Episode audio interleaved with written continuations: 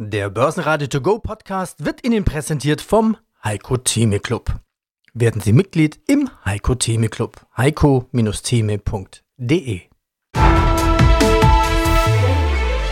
Börsenradio Network AG Marktbericht 0,4% ging es am Cyber Monday runter beim DAX und beim MDAX.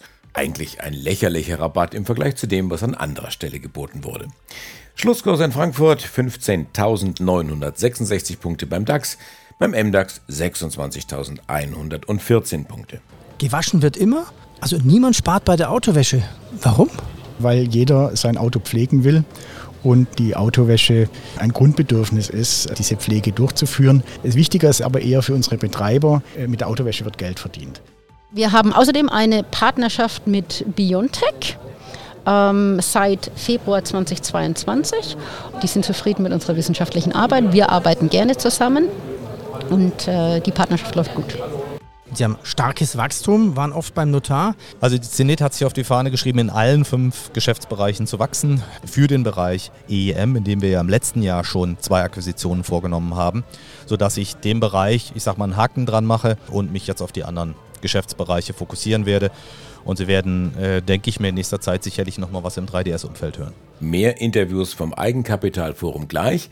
Sie hören jeweils Auszüge, die kompletten Interviews in der App oder auf börsenradio.de. Es grüßt aus Studio 1 das Börsenradio Andreas Groß, Vorstand Peter Heinrich, holt für Sie die Top-News beim Eigenkapitalforum in Frankfurt. Gewinnmitnahmen sind schuld an dem kleinen Minus bei DAX und MDAX.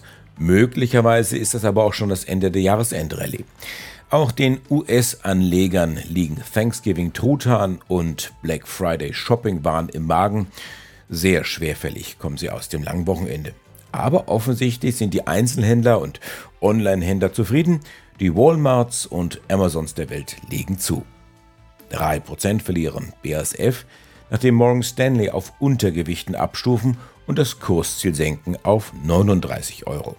Auch Bayer rutschen nochmal 3% runter, Bärenberg senken das Kursziel auf 36 Euro, also so gesehen hätte die Aktie sogar leichtes Aufwärtspotenzial.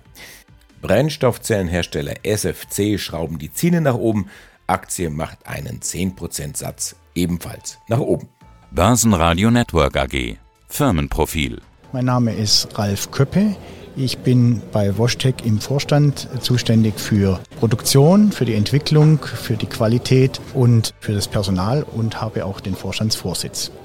Q3 WashTech mit Höchstwerten bei Umsatz und einer deutlichen Ergebnissteigerung. Als ich das gelesen habe, dachte ich, warum? Aber das diskutieren wir gleich noch. WashTech hat Lösungen für, kann man sagen, saubere Autos oder Busse oder auch noch andere größere Sachen. Das Ganze natürlich zum Beispiel für Tankstellenbetreiber, für Supermärkte, die auch so eine Waschecke machen möchten. Man könnte sagen, Technik, damit es wieder schön funkelt und alles glänzt. Lösungen für Waschparks, Lkw, Busse, Wasseraufbereitungen. Jetzt hätte ich erwartet, dass bei den hohen Kosten, hohe Inflation, dass der eine oder andere, der ein Kfz hat, sagt, Autowäsche spare ich mal.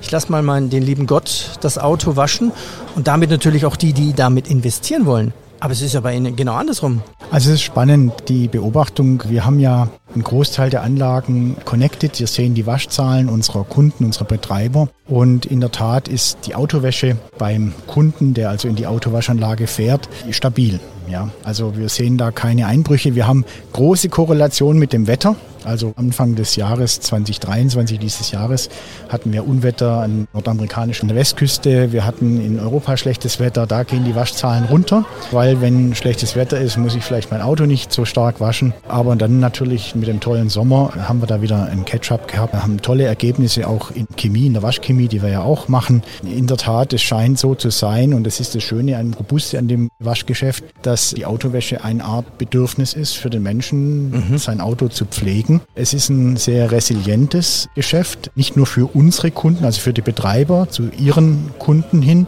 sondern es ist auch ein resilientes Geschäft natürlich dann auch für uns.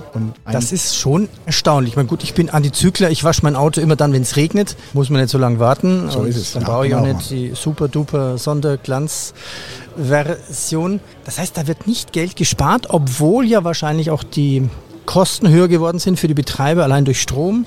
dann wahrscheinlich durch Auflagen und die Kosten werden ja auch weitergegeben. Also das heißt, die ja. Autowäsche je Wascheinheit kostet ja mehr. Also es ist spannend, wenn man auf die Inflation schaut. Jetzt muss man verstehen, das Geschäftsmodell unserer Betreiber, die variablen Kosten für eine Autowäsche liegt etwa zwischen 1 und 2 Euro, je nachdem, was für Waschprogramm man wählt. Mhm. Also da ist Energie mit dabei, da ist Chemie mit dabei. Sie wissen, was Sie zahlen für die Autowäsche in Deutschland, aber auch in den Nordics mit speziellen Chemikalien. Für den Winterschmutz äh, kann die Wäsche auch bis zu 30 Euro sein. Und das heißt, an der Autowaschanlage wird Geld verdient. Das heißt, die Betreiber haben ein sehr, sehr robustes Geschäftsmodell und haben etwa, äh, haben sie also jetzt nicht notwendig gesehen. Wir haben also große Preiserhöhungen in der Autowäsche haben wir nicht gesehen. Das mhm. heißt, man hat genug Raum, um auch so eine Krise zu fahren. Und damit haben wir nicht diese Preiserhöhungen gesehen, die wir vielleicht im Bereich der Nahrungsmittel und so weiter. Und das ganze Interview hören Sie auf börsenradio.de oder in der kostenlosen Börsenradio-App. Mein Name ist Pamela Keck. Ich leite die Investor Relations und Corporate Communications der Medigene AG. Wir sitzen in Martinsried bei München. Machen wir ein Schnell-Update. Medigene, so eine Art Elevator-Pitch wir sind auf dem Eigenkapitalforum und da trifft man also ganz viele Menschen und sagt, oh, Medicin hat sich neu aufgestellt. Warum? Was ist das Update? Medigene ist ein Unternehmen in der Immunonkologie. Wir arbeiten speziell mit T-Zellrezeptoren, die gegen solide Tumore, also Krebstumore, gerichtet ist. Wir haben eine feine Pipeline mit unserem Leitprogramm MDG 1015, in dem wir die präklinischen Arbeiten gerade auf, äh, zur Vorbereitung für die Zulassung einer klinischen Studie der Phase 1 machen.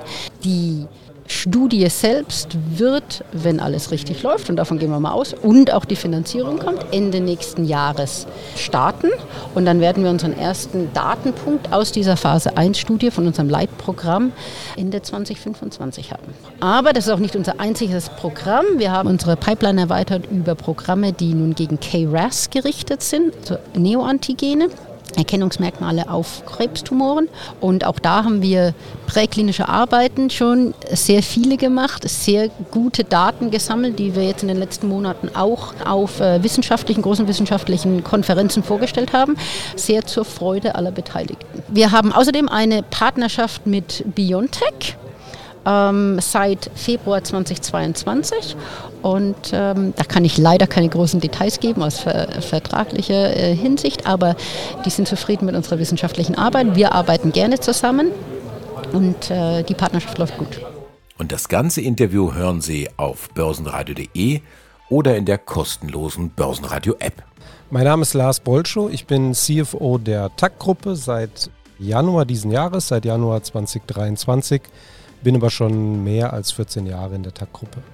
Also kennen Sie alles. Die 25 Länder, die 700.000 Produkte. Und Sie haben, das fand ich so interessant, so große Bereiche, also Betriebs- und Lagereinrichtungen, Büromöbel, Transportverpackungen, Displays, Ausrüstungsgegenstände, unter anderem natürlich auch für Gastronomie und Hotelmarkt sowie im Einzelhandel. Was von diesen vielen Bereichen ist denn eigentlich der wichtigste Bereich?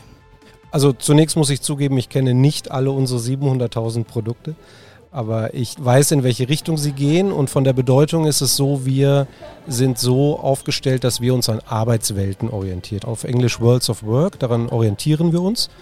Und wir sind in drei Arbeitswelten unterwegs mit der TAG-Gruppe, handeln eben mit Ausstattungsgegenständen, auf Englisch Equipment, für diese Arbeitswelten. Und das ist einmal die Arbeitswelt für herstellende Unternehmen und Unternehmen, die ein Warehouse, ein Lager betreiben. Damit sind wir in Europa tätig mit unserer Division Industrial Packaging. Und das ist ein Schwerpunkt, weil das macht mehr als 50 Prozent unseres Geschäftes aus. Und dann haben wir zwei weitere Arbeitswelten, die wir adressieren. Das vornehmlich in Nordamerika, in den USA und das ist einmal die Arbeitswelt von Unternehmen aus der Serviceindustrie, also Büros, Banken zum Beispiel, wo wir mit Office Furniture handeln und letztlich von Ihnen auch angesprochen im Bereich Hotels, Restaurants, Caterers, auch in den USA, wo wir mit unserer Division Food Service Produkte vertreiben. Schwerpunkt, wie gesagt, eher aus unserer Historie kommend in Europa und im Bereich Industrial and Packaging. Jetzt haben Sie eine neue Ausrichtung. Damit haben sich ambitionierte strategische Ziele bis 2025 auch vorgenommen. Was sind das für Ziele und diese neue Ausrichtung? Von wo nach wohin genau? Ich fange zunächst mal qualitativ an mit der Ausrichtung. Wir kommen historisch aus der Takt aus einem Portfolioansatz. Also wir waren ein Portfolio von unterschiedlichen Marken, die jeweils eine eigenständige Organisation hinter sich hatten. Also eigenständig im Bereich Einkauf, im Bereich Vertrieb, aber auch zum Beispiel im Bereich Supply Chain. Und unsere neue Aufstellung geht hin zu einem integrierteren Ansatz, nämlich dass wir in den drei von mir genannten Divisionen unsere Aktivitäten bündeln dass wir zum Beispiel Marken reduzieren, dass wir Organisationseinheiten in diesem Bereich zusammenlegen, weil wir überzeugt sind, dass wir dadurch mehr Einfluss, mehr Impact generieren können und mehr Relevanz bekommen mit unserer Marke, mit unseren Aktivitäten. Also innerhalb dieser Division mehr Bündelung und gleichzeitig bauen wir auch sogenannte Gruppenfunktionen global auf, mhm. dass wir beispielsweise das Thema Supply Chain über alle unsere Divisionen aussteuern und aufbauen.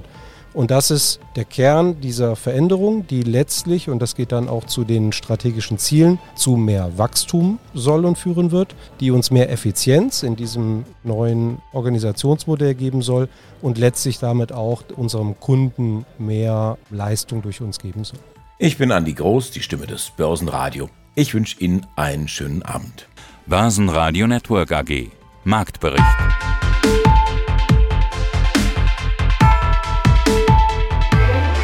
Das Börsenradio Nummer 1. Börsenradio Network AG. Der Börsenradio To Go Podcast wurde Ihnen präsentiert vom Heiko Theme Club. Werden Sie Mitglied im Heiko Theme Club. heiko-theme.de